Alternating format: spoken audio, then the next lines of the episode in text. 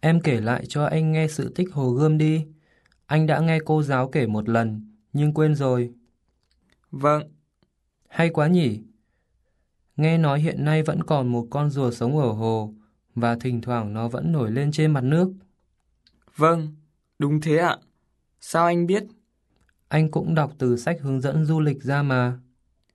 Anh cho em xem lại một tí. Quyển này hay quá.